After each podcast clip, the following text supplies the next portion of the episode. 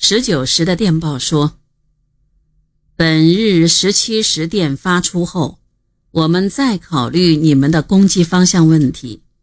我们坚持的认为，你们完全不应该动摇既定方针，丢了锦州不打，去打长春。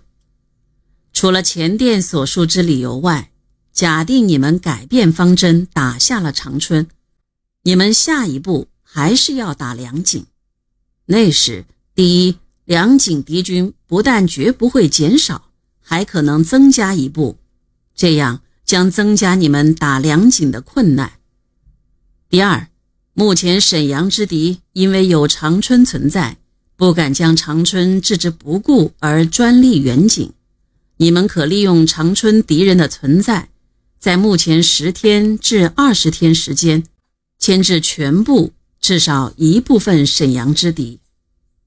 如你们先打下长春，下一步打梁井时，不但梁井情况变得较现在更难打些，而且沈敌可能倾巢援井，对于你们攻井及打援的威胁将较现实为大。因此，我们不赞成你们再改计划，而认为你们应集中精力。力争于十天内外攻取锦州，并集中必要力量与攻锦州同时歼灭由锦西来援之敌四至五个师。只要打下锦州，你们就有了战役上的主动权；而打下长春，并不能帮助你们取得主动，反而将增加你们下一步的困难。望你们深刻计算到这一点。并望见父。从电报中可以想见，毛泽东是何等震怒。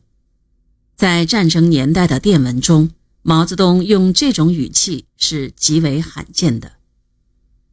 就在毛泽东余怒未息的时候，收到了林彪、罗荣桓、刘亚楼三日九时的电报，直到这时，毛泽东才转怒为喜。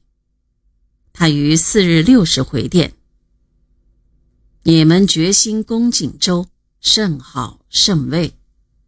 在此以前，我们和你们之间的一切不同意见，现在都没有了。你们决定以四纵和十一纵全部及热河两个独立师对付锦西、葫芦岛方面之敌，以一二三七八。”九共六个纵队攻锦州，以五六十十二共四个纵队对付沈阳远景之敌，以九个独立师对付长春之敌，这是完全正确的。你们这样做，方才算是把作战重点放在锦州、锦西方面，纠正了过去长时间内南北平分兵力没有重点的错误。毛泽东还指出，关于不应当回头攻长春的理由，不是如你们所说的太费时间，以及急令不攻长春，该敌亦必自动突围，我能收复长春，并能歼敌一部，而是如我们昨日十七时及十九时两电所说的那些理由，即你们如果真的回头攻长春，你们将要犯一个大错误。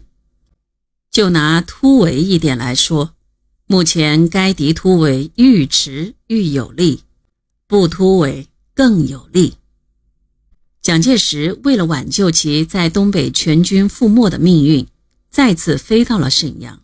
对此，毛泽东说：“蒋介石已到沈阳，不过是替丧失信心的部下打气。他讲些做些什么？”你们完全不要理他，坚决按照你们三日九十电部署做去。毛泽东的这封电报肯定了林彪、罗荣桓、刘亚楼的攻锦决心，沟通了上下之间的思想，促进了战争指导者之间的步伐统一。